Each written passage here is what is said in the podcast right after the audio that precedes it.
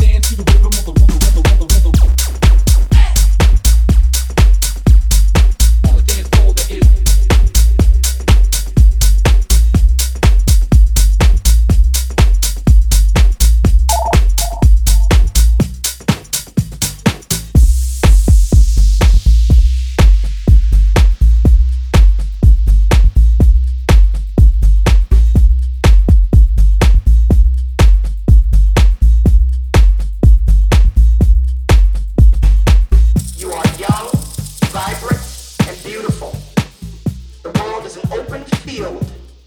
Remain in love with life, knowing that despite challenges, there are always solutions.